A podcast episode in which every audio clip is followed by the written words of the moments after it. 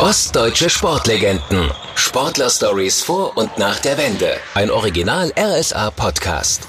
Ostdeutsche Sportlegenden erzählen über ihre Anfänge, über Erfolge, Niederlagen und über außergewöhnliche Erlebnisse in ihrer Karriere. Hier ist eine neue Folge vom RSA Sport Podcast. Mein Name ist Stefan Behler und heute spreche ich mit der Eichnerläuferin des Jahrhunderts. Da kommt sie ja eingeflogen, die Gunda Niemann. Und dann schwingt sie nur noch mit dem rechten Arm, nimmt nicht beide Arme herunter wie die anderen, hat die Ziellinie vor Augen und passiert sie in Bestzeit. Gunnar Niemann-Stirnemann war dreimal Olympiasiegerin, 19 Mal Weltmeisterin und hat 19 Weltrekorde im Eisschnelllauf aufgestellt. In ihrer Heimatstadt Erfurt treffen wir uns an ihrem Arbeitsplatz im Eisstadion, also direkt in der Halle, die nach ihr selbst benannt ist. Hallo Gunnar Niemann-Stirnemann. Hallo. Wie fühlt sich das an, praktisch jeden Tag in eine Halle zu kommen, die den eigenen Namen trägt? Mittlerweile ist es ja schon so viele Jahre her, dass man einfach weiß, es ist was Besonderes. Und, und manchmal gehe ich mit einem, mit einem Lächeln im Gesicht, gehe ich auf Arbeit und es ist einfach schön, dass man die Anerkennung bekommen hat. Eine ganz besondere Anerkennung. Wie lange wohnen Sie eigentlich schon in Erfurt? Oh, also mit Daten habe ich es immer schlecht. Ich bin seit meinem 13. Lebensjahr, bin ich hier in Erfurt. Ich war auf der Sportschule, Kinder- und Jugendsportschule und ja, da hat mein Sport begonnen. Also fast das gesamte bisherige Leben. Geboren und aufgewachsen sind Sie allerdings in Sondershausen, also nur 50 Kilometer entfernt. Sie sollen damals alle möglichen Sportarten ausprobiert haben, nur nicht Schnelllauf. Das stimmt, das stimmt.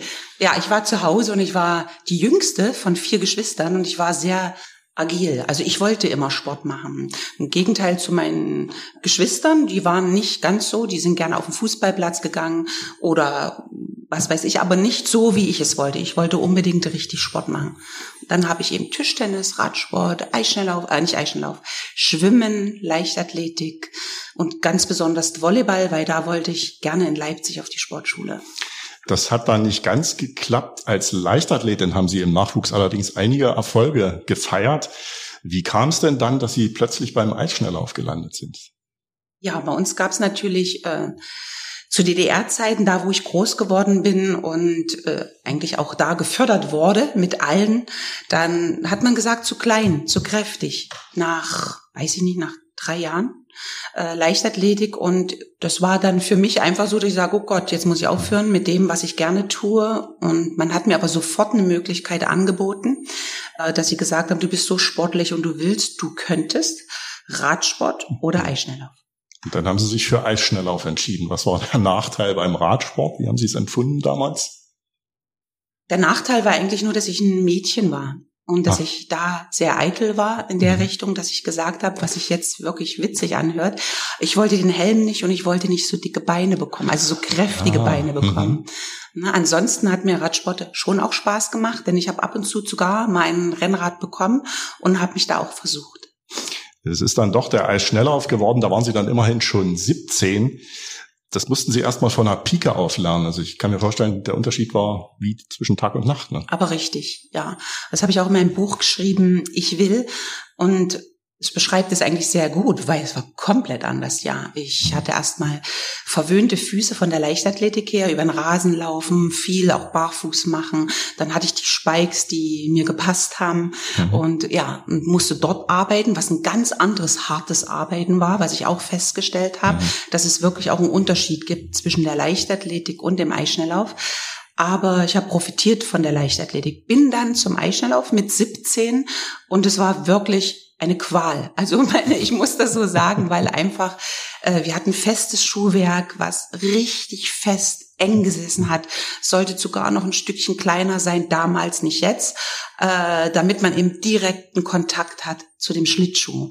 Und ich habe dann auch entschieden, mit als erste im Eichenlauf keine Socken zu tragen, also barfuß in die Schlittschuhe zu gehen. Da ja. war ich die erste Läuferin, die das gemacht hat, weil ich einfach den direkten Kontakt wollte und natürlich die Technik spüren wollte, wie man das macht. Haben Sie da nicht pausenlos Blasen gehabt? Dann? Ja. Ja, ich hatte zu den Anfängen gerade auf den Rollschuhen, ich habe im Sommer begonnen damals, auf den Inlinern mhm. und ähm, ich hatte acht Blasen pro Fuß und dort hat man erstmal auch denke ich, auch diese Disziplin, diese Härte des Sports gelernt, weil da musste man einfach durch, dass man abends die Füße abheilt, dass man sie reinigt, dass man Desinfektionszeug drauf macht und dass es eben einfach so war, dass man wusste, man wollte kein Training ausfallen lassen, man wollte dabei sein, man wollte lernen und das, das war dann ganz einfach, dass man sich auch diesen Sachen gestellt hat. Also das, glaube ich, kennt jeder Eischnellläufer. Wo es dann eben auch so schmerzhaft war, dass ihren Ehrgeiz noch umso mehr angestachelt? Ich weiß nicht, warum ich so verrückt war. Ich kann das gar nicht beantworten. Ich glaube, ich war eben ein, ich bin eben ein Sportlerkind, die es gerne tut und ich habe, ich wollte es einfach lernen. Ich wollte diese Technik lernen. Ich wollte genauso aussehen wie die anderen und das hat mich vorangetrieben, dass ich gesagt habe, ja, ich will kein Training ausfallen lassen. Und Sie wollten auch unbedingt gern an der Kinder- und Jugendsportschule bleiben in Erfurt. Äh, stimmt es, dass es da auch einen ganz persönlichen Grund gab, also einen aus Fleisch und Blut, der ja. Sie da gehalten hat? Ja, das war glaube ich, sogar ganz wichtig damals, dass ich geblieben ja. bin. Äh, das war damals der Knut Schmidt, wenn ich das sagen darf. Mhm. Das war meine erste Jugendliebe, die wirklich ja, dazu beigetragen hat, dass ich zum Eischnelllauf gegangen bin und ich dann eben zum Glück auf der Sportschule bleiben konnte und wir zusammen waren. Also eine ganz persönliche Motivation mhm. noch nebenbei oder ja, vielleicht war die sogar fast noch wichtiger als der Sport. Ich lasse das jetzt mal so stehen. Beides. Gut. Also gab es denn damals auch die Chance, mal aus dem Trainings- und Wettkampfmodus aus dieser Mühle an der KJS rauszukommen? Ich wollte nicht raus. Ich, ich war mit Leidenschaft und Liebe dabei ich wollte nicht raus. Für mich gab es diese Frage gar nicht, weil ich war glücklich verliebt. Ich, ich, ich hatte meinen Sport, den ich gerne gemacht habe. Und ich bin einmal die Woche zum Tanzen gegangen, weil ich sehr, sehr gerne tanze. Also ich habe einfach so Rhythmus im Blut, das mhm. habe ich gerne. Und das habe ich mir als junges Mädchen auch nicht nehmen lassen. Also das hat gut reingepasst. Also das war sozusagen der Ausgleich dann. Noch. Genau, genau. Nach zwei Jahren auf dem Eis, 1985, sind Sie dann Spartakiade-Siegerin geworden und noch zwei Jahre später durften Sie dann schon im Weltcup ran. Haben Sie das vor allem Ihrer Trainerin Gabriele Fuß zu verdanken gehabt? Es ist schön, dass Sie das sagen. Ja, weil diese Menschen eben ganz wichtig sind. Und ich erwähne sie immer wieder sehr, sehr gerne, mhm. weil ähm, die Gabi war eine ganz besondere. Wir dürfen jetzt du sagen, ne? Damals hat man immer Gabi Fuß gesagt, aber vielleicht hört sie ja zu. Und Gabi Fuß war eine ganz besondere Trainerin, die mit einer besonderen Härte, aber liebevolle Härte uns erklärt hat, was Leistungssport bedeutet. Und ich habe ihr eigentlich diese ganze Disziplin und diese Leidenschaft zu verdanken. Ja, wenn das alles nicht so gelaufen wäre, wie es dann gelaufen ist, auch mit den ersten Erfolgen, was wäre die Alternative gewesen? Gibt keine Alternative. Für mich gab es keine Alternative. Ich hatte wirklich im Kopf den Leistungssport. Sie haben mal kurz als Textilverkäuferin gearbeitet, habe mhm. ich gelesen, äh, mhm. äh, aber das wäre überhaupt kein Thema gewesen dann für Sie, also da wieder hinzuwechseln. Also wichtig war eigentlich, und das war meiner Mom ganz wichtig, weil sie hat uns alleine großgezogen und man hat damals überlegt, soll ich das Abitur machen oder nicht? Und ich war aber nicht so gerne auf der Schule. Das ist wirklich so, dass ich gesagt, ah Mama, ich möchte lieber eine Arbeit und ich möchte Geld verdienen. Und Jugendmode, da kommt man an die Jeans, mhm. da kam man an schöne Sachen mhm. und das war verlockend und ich habe mein Geld verdient und habe erst meine Ausbildung gemacht ja. ja, das war für meine Mom ganz wichtig. Und dann konnte ich umso mehr mich um den Leistungssport kümmern, weil dann auch die Erfolge kamen, was ja immer dann so ein Geben und Nehmen ist, dass mein Arbeitgeber stolz drauf war, dass dann aber auch die Wende kam. Ich brauchte nicht so viele Stunden arbeiten. Sie wussten, dass ich eben vier, fünf Stunden auf dem Rad sitze oder drei, ich übertreibe jetzt, ja. aber dass ich eben sehr viel trainiert habe und somit habe ich frei bekommen. Und das ist eigentlich der Schlüssel zum Erfolg, dass das Netzwerk stimmt dass man den Trainer hat, der die Stärken kennt und dass man einfach das Umfeld hat, dass man diesen Sport auch machen kann. Sie haben die Olympischen Winterspiele in Calgary noch für die DDR bestritten. Bald danach kam die Wende dann. Was war denn möglicherweise der größte Einschnitt für Sie? War es für ältere Teamkolleginnen schwieriger zu dem Zeitpunkt? Bei den Älteren kann ich überhaupt gar nichts sagen, weil hm. sie haben für sich entschieden, dass sie dann aufhören. Und äh, für mich stellte sich gar keine Frage, weil die Mauer ist gefallen. Ich war damals in Amerika im Trainingslager und das war sowieso ein Riesenauflauf über das, dass die Mauer fällt, dass wir einfach akzeptiert haben und mitgekriegt haben, dass die Leute in Leipzig auf die Straße gehen, dass es die Montagsdemonstrationen mhm. gibt. Das hat mich begeistert, was da jetzt mit einmal los ist, aber es hat mich auch beängstigt, weil ich gar nicht wusste, hey, was passiert denn da jetzt? Ich bin nicht dabei, ich bin weg, ich bin unterwegs. Aber mein Sport stand von Anfang an fest, dass ich den mache und weitermache. Also Sie sind buchstäblich eben nicht aus der Bahn geworfen worden wie das Nein, anderen passiert ist? Ja, ja, gar nicht. Also ich war fest im Sattel und wusste einfach, dass ich das weitermache. Im Januar 89 waren Sie schon zum ersten Mal Europameisterin, zwei Jahre später dann Weltmeisterin. Haben Sie Ihre ersten Starts im Westen damals auch als Abenteuer empfunden?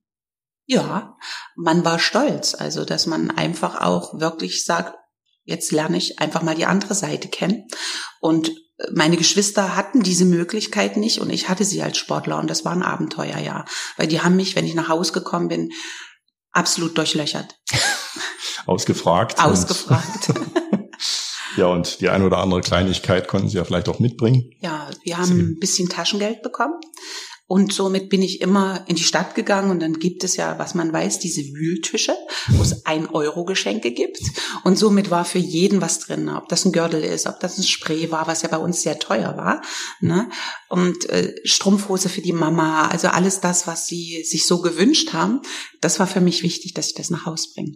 Können Sie sich sonst noch an Ihre Eindrücke bei Ihrer ersten WM 1989 in Lake Placid erinnern? Das war ja dann noch kurz vor der Wende. Ja, pure Spannung und einfach, boah, das war schweinekalt. Entschuldigung, dass ich das sage, aber es war sehr kalt. Es waren also gefühlt minus 30 Grad, aber es war sehr kalt, wo man eigentlich überlegt hat, startet man oder startet man nicht. Und es gab auch Erfrierungen. Also es gab auch Eisschnellläuferinnen die sich wirklich zu diesem Wettkampf dann Erfrierungen im Gesicht oder an den Füßen.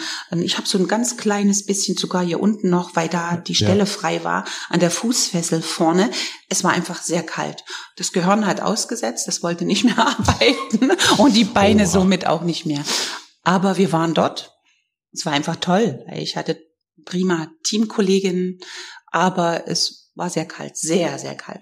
Zum Verständnis muss man sagen, die Wettkämpfe waren ja damals alle noch unter freiem Himmel. Ne? Ja, ja. Nicht in der Halle, so wie man genau, das heute kennt. Genau. Oft kommt die Frage, warum man jetzt eigentlich so, wenn man international guckt, hm. ist, glaube ich, die Martina Sablikova oder Marianne Timmer aus Holland, aber Martina Sablikova kennt man als sehr schlank und groß und bei uns war damals einfach der pure Gegenwind oder Schnee oder Regen oder schönes Wetter, Sonne, was wir sehr genossen haben. Ich habe es geliebt, unter freiem Himmel zu laufen, aber ich habe es auch geliebt, in der Halle zu laufen.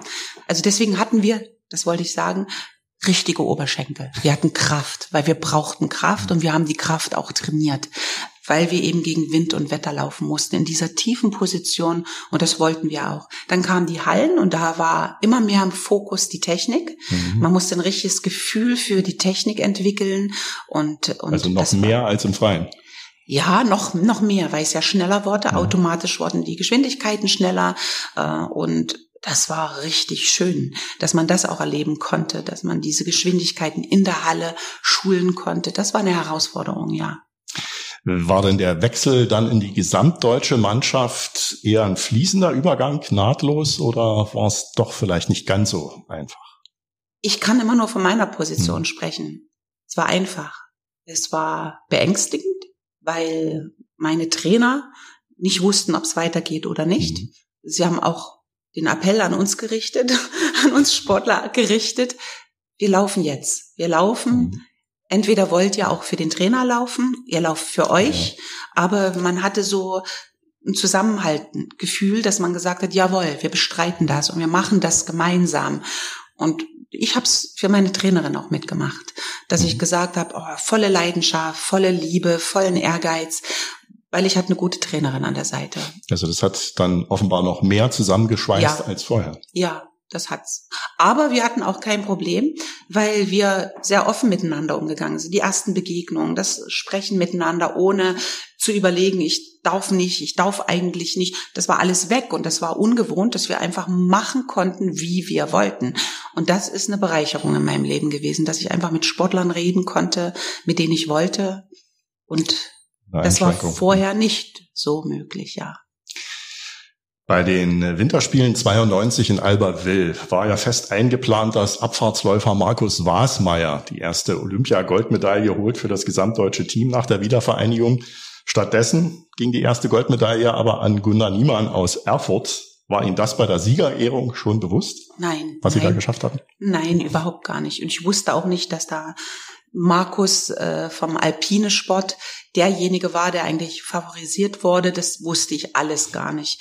Und mir war das auch egal, wie viele Journalisten da waren oder wie viele Fernsehteams. Das habe ich einfach danach mitbekommen. Ne? Also, dass man mir gesagt hat, Gunda, weißt du eigentlich, bei euch waren ein Fernsehteam oder zwei, da war mhm. nix. Und die sind mit einmal alle gerannt wie die Wiesel, weil bei euch die erste Goldmedaille gefallen war oder eben war.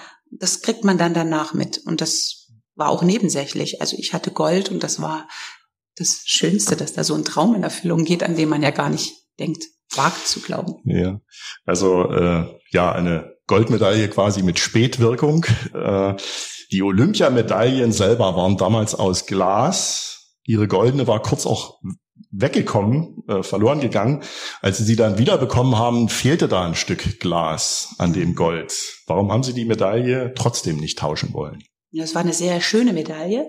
Und die war wirklich, hatten sie so dieses Glas, wo sie schön das Eis verwirklicht haben und die olympischen Ringe und waren umrandet mit, mit Gold und mit diesem Siegerkranz, den man dann immer bekommt das war was Besonderes und das war meine erste Medaille. Und die ging durch ganz, ganz viele Hände, weil ich wurde gefeiert in Festzelt in Thüringen im Deutschen Haus, Thüringer Zelt gab es. Und da waren ganz viele stolze Fans und das war Begeisterung pur, weil dann habe ich die aus den Händen gegeben, weil man die sich gerne angucken wollte und dann war die weg, dann ging die durch die Massen und ich habe sie wiederbekommen, ganz selbstverständlich war sie wieder da, davon ging ich aus ne, und nun ah. war aber etwas was kaputt gegangen. Ne? Es ah. war mal runtergefallen und aber das hat's ja gerade wertvoll gemacht. Also Sie mussten da nicht noch irgendwie eine Fahndung starten oder so nach Überhaupt gar nicht. Ich bin auch davon ausgegangen. Also das ist einfach, das ist einfach so.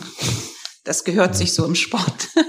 da in dem Zelt war das einfach Atmosphäre pur. Ja. 1997 haben sie den Klappschlittschuh im deutschen Eisschnelllauf eingeführt, nachdem die Holländerinnen damit so erfolgreich waren. Was war der größte Unterschied zum üblichen Schlittschuh? Der größte Unterschied war, dass man pro Runde, die bei uns 400 Meter beträgt, eine Sekunde schneller ist. Eine Sekunde bedeutet damals 13 Meter. 13 Meter pro Sekunde bei uns Frauen. Ja. Bei uns mhm. Frauen. Also hat man keine Chance gehabt. Unterschied war ja eben in der Mechanik, dass also die Kufen nicht direkt fest an den Schuhen dran waren, genau. sondern beweglich äh, genau. und äh, man dann auch in den Kurven besser laufen konnte, effektiver. Das hatte man, Entschuldigung, das hatte man natürlich erstmal am Anfang ein bisschen diskutiert. Ist das so oder ist das nicht mhm. so? Ne, das war eine neue Revolution, was die Holländer dann rausgebracht haben. Ich weiß es nicht hundertprozentig. Es sollte wohl mal ein Deutscher als erstes entwickelt mhm. haben, hat es aber wieder beiseite gelegt. Mhm.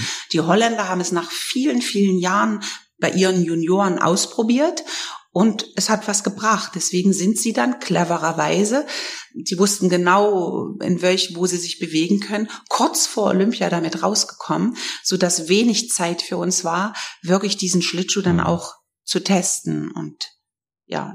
Ging dann eben erst nach träglich. Äh, und äh, aber sie haben sich die Erfolge ja dann zurückgeholt. Ihr damaliger Trainer hatte dem Braten mit diesem Klapp-Shit-Schuh allerdings nicht so ganz getraut. Sie haben sich davon aber eben nicht beirren lassen. Es war nicht nicht mein Trainer. Ich glaube, die waren da relativ offen. Es war mehr eigentlich die ganzen, der ganze Verband, die Funktionäre mhm. wollten das nicht wahrhaben, dass so ein Klappschlittschuh da äh, besser ist. Und man war sehr zögerlich oder man wollte einfach ein Stückchen warten. Erstmal alles abwarten. Und dieses Abwarten war mir aber, ich war unruhig. Also ich habe dann von den Holländern Schlittschuhe bekommen. Die mhm. haben sie mir nach Hause geschickt, ne, weil ich gefragt habe, ob ich äh, welche bekommen könnte. Ich würde die gerne testen wollen. Trotz der Konkurrenz. Es gab, es gab auch ein Verbot. aber ich habe es dann heimlich abends gemacht. Man hat mir dann wirklich leichtes Flutlicht gemacht und mein Trainer war mit mir gemeinsam an der Eisbahn Ja. am Abend und ich habe das dann getestet und man hat dann auch gesagt, also man hat mich gefragt, wie fühlst du dich, mein Trainer, wie ist es? Habe ich gesagt, im Moment kann ich nichts feststellen, aber es fühlt sich gut an. Und dann hat er gesagt, du bist schneller. Also ich bin gelaufen, habe das nicht gleich erfühlt, aber er hat gesagt, du bist auf der Uhr schneller. Und somit habe ich gesagt, morgen trainiere ich damit. Ich habe die nicht mehr aus der Hand gegeben und habe dann einfach damit trainiert. Und damit war ich auch wieder erfolgreich und konnte mitkämpfen, mitbestreiten. Also der Durchbruch dann mit der neuen Technik kam dann ziemlich schnell.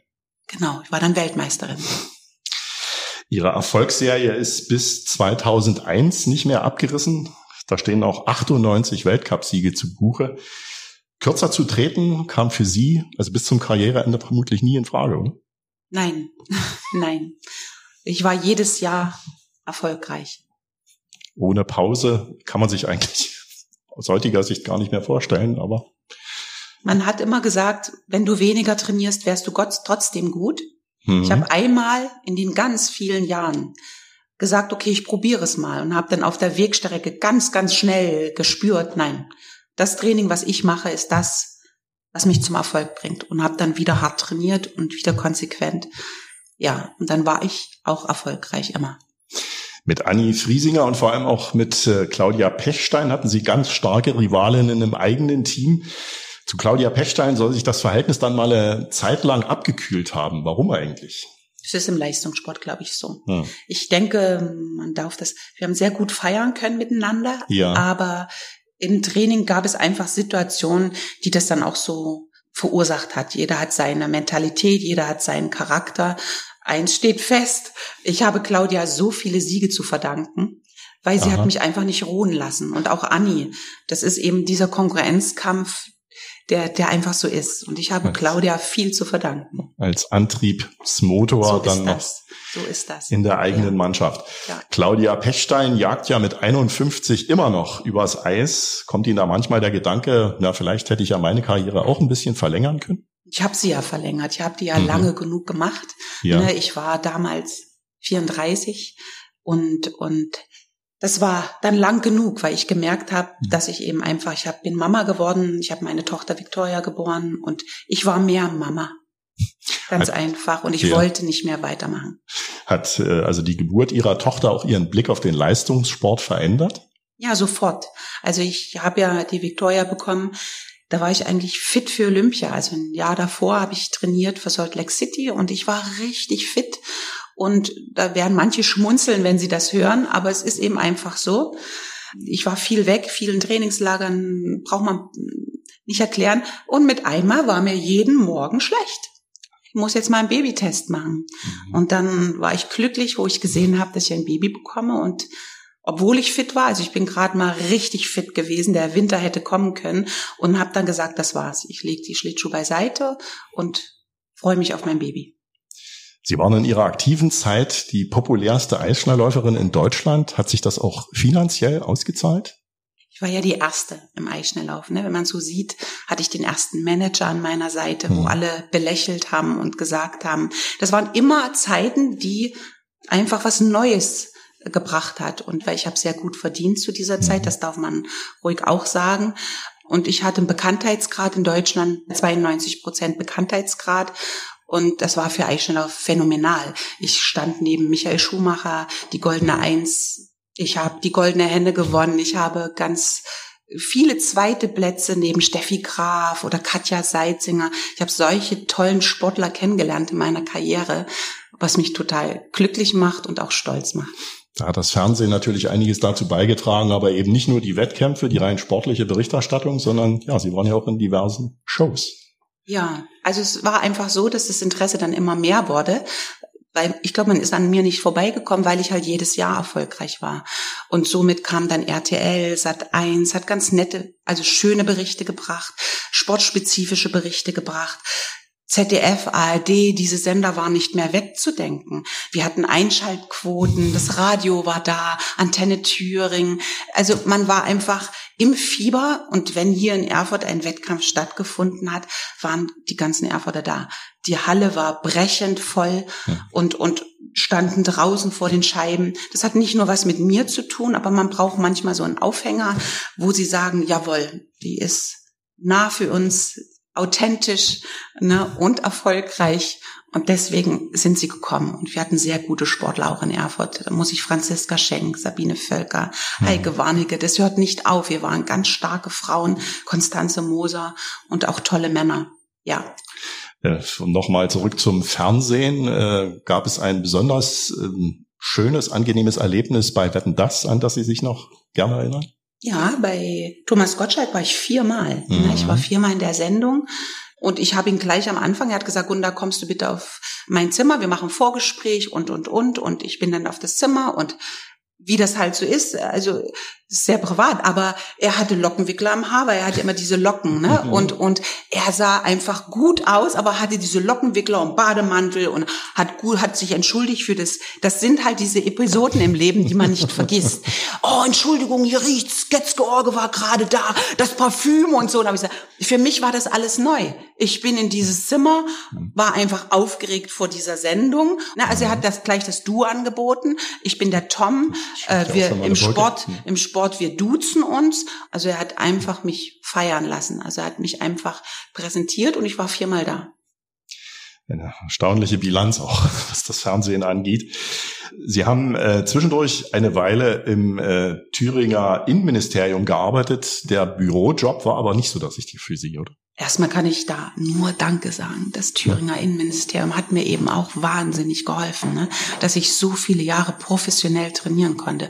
Und dann habe ich einfach, ich konnte war früh da, zwei Stunden, da bin ich ganz ehrlich, ne, und dann musste ich zum Training. Dann war eben um neun das Training angesagt und dann habe ich trainiert. Das war ein acht Stunden Job, wo man Mittagsschlaf braucht und gutes Essen, wenn man Weltspitze bleiben möchte. Und das hat mir Erfurt gewährt, das Innenministerium. Also kann ich immer nur sagen, danke, weil ohne dem, denke ich, wäre ich nicht so jedes Jahr stark gewesen. Ne? Hätten Sie sich denn überhaupt vorstellen können, Ihren Standort zu wechseln, den Verein zu wechseln? Hat man mich ganz, ganz oft gefragt, war nie ein Thema. Ich war so glücklich in Erfurt und habe mich so geborgen gefühlt. Das war wirklich nie ein Thema für mich. Ich hatte die Erfolge einfach hier. Sie sind jetzt seit fast 15 Jahren Trainerin in Erfurt und eine Zeit lang war von Gunda gnadenlos die Rede. Sie betreuen eine Gruppe junger Eisschnellläufer, die sicher auch eigene Vorstellungen vom Training haben. Sehen Sie die jungen Athleten inzwischen anders als zu Beginn Ihrer Trainertätigkeit? von Anfang an habe ich diesen Job unheimlich gern gemocht. Und man muss lernen. Auch als Trainer ist es einfach so, wenn man mit jungen Leuten arbeitet, ist es eben etwas ganz Besonderes. Ne? Und Nein, das lief von Anfang an gut. Diesen Namen Gunda Gnadenlos hm. hat nichts mit den Athleten zu tun. Dieser Name Gunda Gnadenlos war absolut gegen mich selbst gerichtet. Ich war gnadenlos gegen mich selbst. Ich war gnadenlos einfach im Training gnadenlos. Als Trainerin mhm. hatte ich einfach Trainer, wo man am Anfang lernen muss. Ne? Dass man sieht, aha, ich habe studiert in Köln die drei Jahre, habe meine Ausbildung als Diplomtrainer gemacht und war dann Assistenztrainer. Und meine Sportler haben mich geliebt und wir haben gemeinsam auch viele schöne Erfolge, Meisterschaften, deutsche Meistertitel, Erreichen der Junioren-Weltcups. Das war eine schöne, schöne Zeit. Das klingt dann doch eben schon ganz anders, als man es hätte auch auffassen können, eben Gunda gnadenlos gegenüber den eigenen Schützlingen. Das war ich als Sportlerin. Das war das, was ich als Titel bekommen habe in irgendeiner Zeitung, wo man gesagt hat, ärgert dich das? Nein, es war ein Kompliment. Was machen Sie denn momentan? Da gibt's möglicherweise auch einen neuen Schwerpunkt in Ihrer Trainingsarbeit? Ja, also ich bin ab diesem Jahr Co-Trainerin für den Bundestrainer Piet Müller im Sprintbereich, der hier in Erfurt arbeitet. Und wir haben ganz tolle Männer, die sich vorbereiten und auch Frauen, ganz wichtig, vom Sprint bis Mittelstrecke und Langstrecke. Das macht das Ganze sehr interessant für 2026, für die Olympischen Spiele. Und da hoffen wir natürlich, dass wir erfolgreich sind. Das ist jetzt die Arbeit, die wir tätigen, jeden Tag. Könnten Sie sich denn Ihre Zukunft überhaupt anders vorstellen, als ja praktisch jeden Tag in der Eishalle zu stehen? Die, ich habe mir auch diese Frage nie gestellt, weil ich ja wirklich, ich bin nach Köln gegangen, habe diesen Diplom-Trainer mhm. gekriegt und ich wusste, dass ich Trainerin werden wollte, obwohl ich Angebote hatte. Also man hat gesagt, ich kann beim MDR zum Beispiel äh, den Sportteil mitbestreiten. Äh, RB hat angefragt, Berlin. Ich könnte dort, wenn ich wollte, einfach da sein, vorsprechen und die haben Interesse. ZDF habe ich als Expertin viele, viele ja. Jahre, 13 Jahre gearbeitet oder sogar noch länger, 13 Jahre waren es, glaube ich. Und, aber ich wollte das nicht. Das war für mich kein Thema. Ich wollte Trainerin werden. Ja, und das wird auch offensichtlich Ihre Zukunft sein und ja. bleiben. Ja. Dann drehen wir jetzt noch die Schlussrunde. Bei welchem Ostprodukt schlägt oder schlug das Herz von Gunnar Niemann Stirnemann höher? Badusan, Schaumbad oder frische Brise? Können Sie sich noch erinnern? Das wäre ja, ja, beide. Ich glaube, also Badusan war da, weiß ich jetzt gar nicht, aber frische Brise war unser Produkt. Ja, ja, sowieso Oder? beides, ja, ja. Genau. ich ich kann es Ihnen gar nicht sagen, es war beides. Ne, ich war nie so hm. festgefahren. Ich war ziemlich offen für beides. Halberstädter oder Eberswalder Würstchen? Halberstädter. Eindeutige Antwort. Pflaster von Gotha-Plast oder von Ankerplast? Gotha-Plast. Gotha-Plast. Wo ja beides aus Thüringen kommt. Ja, aber Gotha-Plast habe ich. Alles klar. Vielen Dank, Gunnar Niemann-Stirnemann. Sehr gerne.